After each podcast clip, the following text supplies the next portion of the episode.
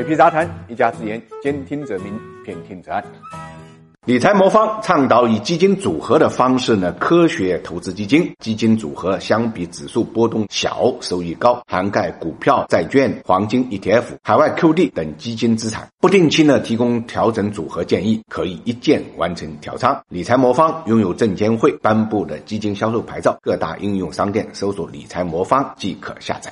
我们知道艺术来源于生活啊，但实际上生活有时候呢比这个艺术呢更加精彩。这个围绕着热产雷诺公司董事长卡洛斯·戈恩最近的出日本记，我想呢这个故事的情节啊，不是一般的编剧呢所能想象得出来的。不管是长生音乐盒，还是假护照，或者私人飞机，这些桥段呢，都已经构成了呢烧脑的一个剧情。我相信啊，好莱坞下一部大片呢一定会拿这个做题材。更有意思的是，这个媒体报道啊，实际上戈恩在去年十二月份呢就接待过好莱坞的制片人，商谈呢要把个人的经历呢搬上大荧幕。我想这个现在看来呢，最近的这段故事呢，就是一笔浓彩重墨。那么现年六十五岁的戈恩呢，掌握多门语言，拥有巴西、呃黎巴嫩和法国呢三个国籍啊。作为当代呢汽车界叱咤风云的人物呢，他是促成雷诺、日产和三菱汽车组成联盟集团的设计师。可以讲呢，他在日本啊是拥有极高的知名度的。但是这点成绩呢，并不让戈恩满足，他心目中还有更大的规划。就让日产、三菱、雷诺这三家公司呢，最终能够合并成一家公司，从而呢成为世界上最大的汽车制造商。而恰恰就这个计划，让他从日产的救世主呢变成了阶下囚。一方面，他的这个计划从一开始就遭到日产内部的反对；另外一方面呢，大家有所不知啊，那个雷诺的最大股东呢是法国政府，而日产和三菱都是日本顶级的大企业。这两家公司呢，关系着日本经济的命脉。那么，按照戈恩的计划呢，三家公司如果合并成一家的话，法国跟日本。谁掌握控制权呢？按照目前的持股比例的话语权来看，很有可能就是法国。一九九九年，雷诺以五十四亿美元的价格呢买下了日产三十六点八的股份。到了二零一一年，雷诺对日产的持股呢已经增加到四十四点四。而日产在二零零零年左右呢，在戈恩的操盘下呢，买下了三菱百分之三十四的股份，并且拿到了管理层重大决策一票否决权。简单来讲，就是当时的雷诺控制日产，并且间接的控制三菱。但是随着日产走出困境呢，日产内部一直希望。重新夺回这个控制权，所以在二零零二年呢，日产买下了雷诺十三点五的股份，但这部分股份呢并没有投票权。换句话来讲，大的话语权呢还在雷诺，或者说呢在法国政府手里。那么这一点就值得大家关注了。戈恩是二零一八年十一月被日本检方以隐瞒收入、报酬、挪用资金等为由投入看守所的，将他送进去的正是他当初呢在日产提拔的亲信高管。那么这些高管采取的检举方式，就是将科恩在任内的违法行为上报。给东京地方检察厅特搜部。而在这之前呢，发生了一件事：戈恩和法国总统马克龙会面之后呢，就放风要推动呢雷诺和日产的合并。更为巧合的是，马克龙在二零一五年还是法国经济部长的时候，就曾力求将法国政府对雷诺的持股呢从十五提升到十九点七。这样呢，法国政府对这个汽车联盟呢的话语权就更大了。但是日本政府呢反对这个方案，最终在双方谈不拢情况之下呢，维持了原状。所以说，将科恩送进牢房的合并计划到底是他自己的梦想呢，还是法国总统马克龙的梦想呢？在科恩被关押后的二零一八年十一月三十号 G 二零峰会上，马克龙与安倍呢谈了十五分钟的科恩事件，但是说了什么我们就不得而知了。反正最后大家看到的结果就是戈恩被解除了雷诺和热产所有的职务，上演了这部惊动全球的拯救戈恩的行动。最后呢，脱身回到了黎巴嫩，跳出了事件，他既不在日本，也不在法国，这一点。非常重要。别看现在日本方面大张旗鼓，又是全球发射红色通缉令，又是要求引渡，但是随着戈恩脱离日本，其实呢，对于日本来讲，可能也是件好事情；对于法国来讲，可能也是件好事情。当然，对于戈恩自己来讲，自由比这个所有都重要。那么，至于外界迷惑那些疑团，放在法国跟日本的两国之争过程中间，还是不是那么重要啊？就是仁者见仁，智者见智的事情。了。